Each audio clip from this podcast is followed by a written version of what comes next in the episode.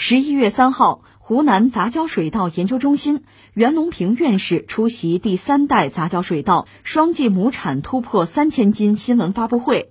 作为九零后的袁隆平，却仍在研究更好水稻品种的第一线。他表示，现在身体还可以，脑子不糊涂，要继续做对人民、对社会、对国家有意义的工作。呃，这是袁隆平院士这个团队传来的最新的消息吧，是一个特别振奋人心的消息。一个呢，我们听了之后觉得骄傲啊，自豪，这是中国人，中国的科学家对自己的祖国乃至对世界做出的巨大贡献吧。另外呢，作为地球人吧，地球上的人，我们对这个消息，我觉得全世界哈，绝大多数人听到这个消息都会感到高兴，因为这涉及到粮食啊，涉及到温饱问题啊。中国老话嘛，人是铁，饭是钢，一顿不吃饿得慌啊！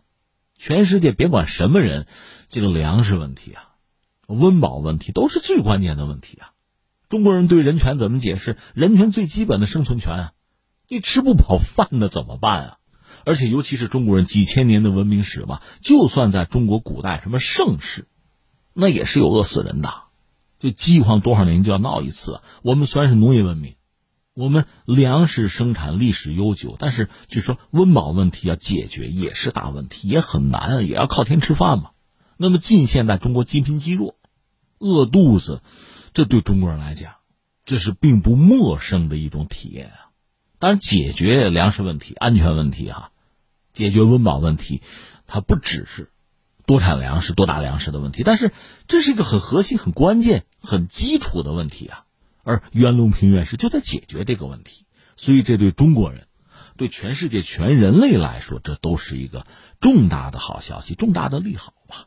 所以我觉得我们觉得骄傲，觉得安心，这是很自然的，这是一个啊。然后我们要说呢，啊，袁隆平院士他所代表的传统的中国知识分子啊，这些科学家这一辈这一代人啊，应该说有着非常高尚的高贵的品质。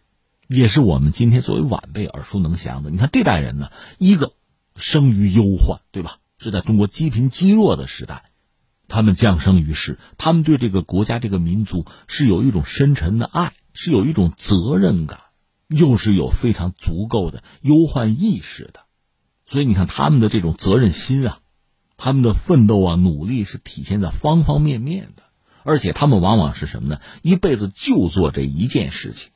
他们是甘于寂寞的，是肯吃苦的，是能坐冷板凳的。还有什么特点呢？这个事儿一干就是干一辈子，那真是叫鞠躬尽瘁，死而后已啊！这不，袁院士最近又说吗？这九十多岁的人了，还要接着干。人家说这也是九零后嘛，我一百后我还要干，这是何等的精神，何等的高风亮节呀！前段时间这线下活动的时候，我和大家聊，我一生之中觉得可以炫耀的资本哈。难得的经历，曾经接触过几位，就功勋科学家，我们国家的那都是国宝级的人物。我觉得他们身上确实有些共同点，除了刚才我说的，都是生于忧患，都是对这个国家和民族呢，有一种与生俱来的责任感，而且他们往往是什么呢？不计较个人的名利，把主要的精力啊全放在自己的事业上。我接触过几个老人，大概都是这个样子，聊得挺高兴哈，很开心。聊一会儿，人家就说：“行了，聊到这儿吧，我该去工作了。”多大岁数了还要工作，就是为这个国家在干啊，干到生命的最后一息呀！人家视这个为自己的本分，自己的职责呀。说到这儿，这个袁隆平院士，我还真是呃没有机会得见啊，没有这样的幸运。但是我见过另一个人，他的同桌。你知道，在高中的时候，他有一个同桌叫林华宝，那也是一位院士，只不过林先生已经故去了。他们两个人很有意思。林华宝呢，数学非常好，不会游泳；袁隆平呢，浪里白条，数学差点劲儿，所以他们两个人就互帮互学。林院士也是我印象很深，很符合刚才我说的这几条，对吧？真的是为这个国家，为航天事业嘛。他是返回式卫星的总师，那真是鞠躬尽瘁，死而后已啊。他还曾经笑着跟我说：“说，有机会吧，带你去看看咱们的这个卫星啊，让你知道知道中国人有多厉害。”哎呀，遗憾的是老先生已经不在了，让人想起这个事情就不胜唏嘘吧。这是感慨了一通啊。最后我们要说什么呢？其实你说党和政府，我们的国家给这些老先生是不是有了足够的荣誉呢？你不能说没有，很重视、很尊重他们，给了他们就是党和国家给了他们很高的荣誉。但是你真要论起来，我觉得还不够，因为他们确实对我们这个国家和民族做出了非常重大的贡献。另一方面，我们也知道，他们之所以这么做、这么奉献、这么努力，绝不是为了想得到一点什么国家社会的报偿、奖赏，绝对不是为了这个。那这是他们是他们人格的完善使然啊，高尚使然。而我觉得，对于我们国家也好，社会也好，我们确实应该为他们做的更多一点，再多一点。包括怎么让他们的精神能够为我们年轻人所传承，他们的事迹能够为我们整个社会所颂扬。我在想这些事情，比如说，在我们的学校里，可不可以有这些科学家的画像、塑像？我们的课本里可不可以有他们的事迹、他们的言语？就我们整个社会可不可以崇尚这样一种风尚风气啊？就是尊重这些对社会对国家做出突出贡献的人。那我也看到有些网友啊，鸣不平啊，抱不平，凭什么一个明星就挣多少钱？我们老科学家如何如何？咱实话实说，不同的行业、不同的领域吧，有时候你很难直接去比较。所以我觉得哈，明星该挣多少钱挣多少钱，合法纳税就好。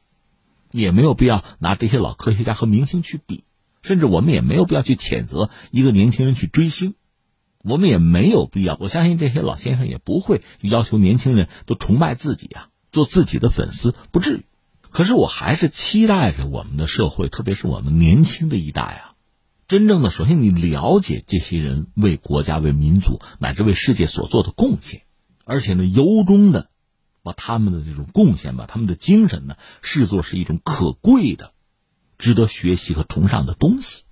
至少我们的年轻人、我们的小朋友，除了这个追星、追时尚以外，你还是要明白，你还是要懂得，有更多值得我们去崇尚的东西，有更多值得我们去学习的东西。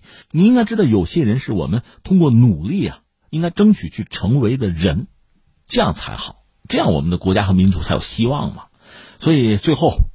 我忽然想起这么一句话，说：“祖国终将选择那些忠诚于祖国的人，祖国终将记住那些奉献于祖国的人。”